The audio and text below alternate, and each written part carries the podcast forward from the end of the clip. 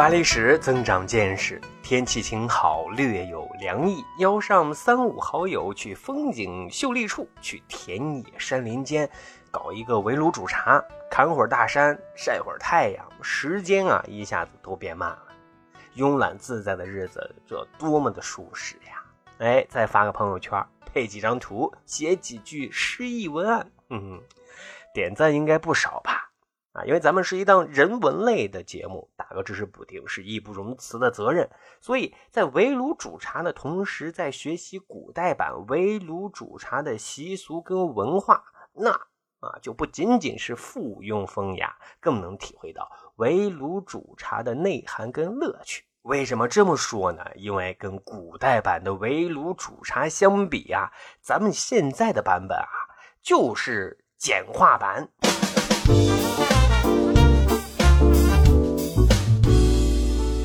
各位好，欢迎收听《密史趣谈》，我是大汉。我觉得这期节目之前，咱们先得有一个概念，就是茶和茶文化都是咱们老祖先发明的。饮茶文化最早是可以追溯到秦汉时期的啊，到了唐朝，茶文化全面发展和成熟，社会各阶层的认可程度呢也是非常高的，茶呢也就成为全国性的一种饮品了。不过这里必须得敲黑板啊，唐朝的茶呀。它不能叫喝茶，得叫吃茶。哎，为什么呢？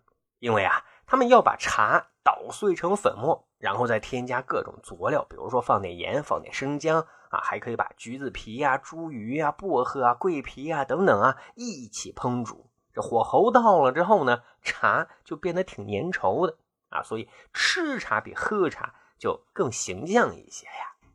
啊，那再到了宋朝就更绝了。我们现在喝咖啡。咖啡表面总能拉出各种形状的图案，宋代的茶人家也是能拉出花来的啊！真不愧人家是一个艺术的朝代，就连吃茶那也都得讲究美学的。而真正跟现在一样开始泡茶喝茶，这个呀是从明朝开始的。那个时候呢，茶盏那也开始讲究起来了。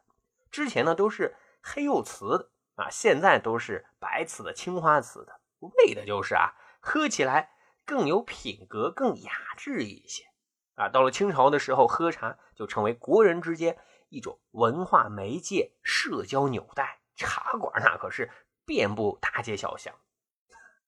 简单，以上就是梳理了一些茶文化的发展过程啊。接下来咱们就重点来聊聊古代版的围炉煮茶是一个什么样子的呢？那首先，古代版的围炉煮茶是一件很有。氛围感、仪式感的事儿，你比如说搁哪围炉煮茶呢？这个呢就很有讲究。有一幅元朝时期的名画，名字叫《陆羽捧茶图》，描绘的是什么呢？在一处山林之间啊，环绕花草，远有山，近有水，林间呢有一茅亭，茶圣陆羽盘腿围炉而坐，那真是怡然自得啊。旁边呢还有一个小仆童。专心的在烹茶，哎，您看啊，古代围炉煮茶是不是环境是非常重要的？要人和自然高度融合的啊，因为在这种自然清新的地方，山鸟为伴，才能够心无旁骛，煮茶品茶快活自在呀！啊，当然了，自然条件不允许怎么办呢？在唐朝就出现很多茶坊啊、茶室。啊，是专门品茗的地方啊！这些地方呢，氛围感也能拉满。一般呢，都是要先焚香备气啊。你走进茶室，就有淡淡的檀木香味有时候呢，主人还会安排专门的人去在旁边啊演奏乐器，一边品茗一边赏曲，这感觉也是极好的体验了。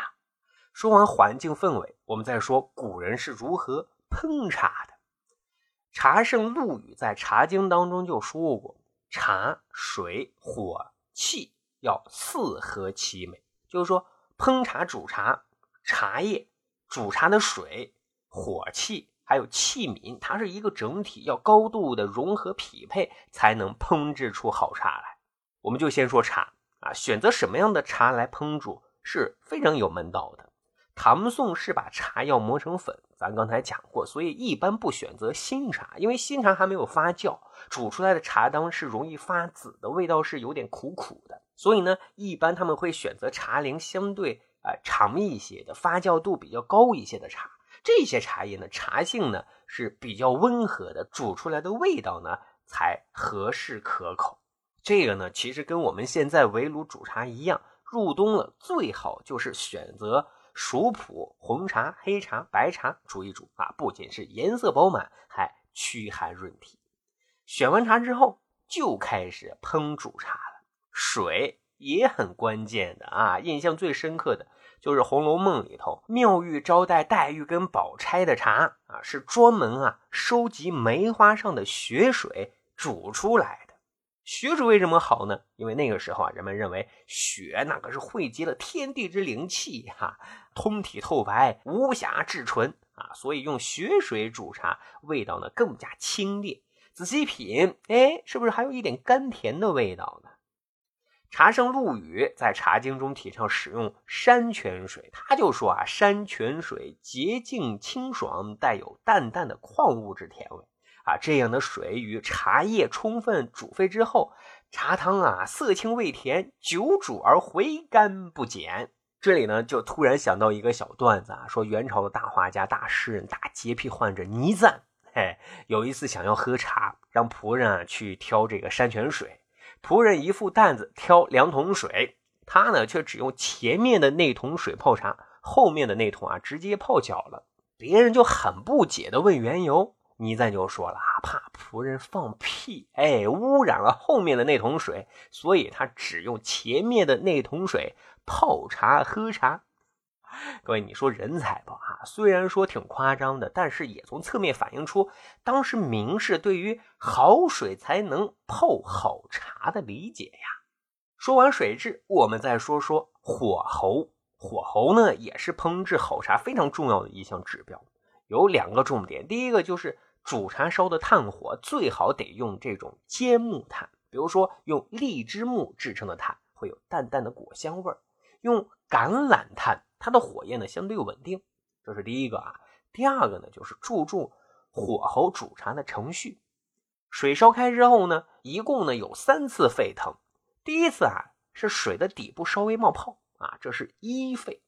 第二次呢是水的四周开始冒泡了，称为二沸。此时呢，就需要用瓢舀上一碗二沸水备用。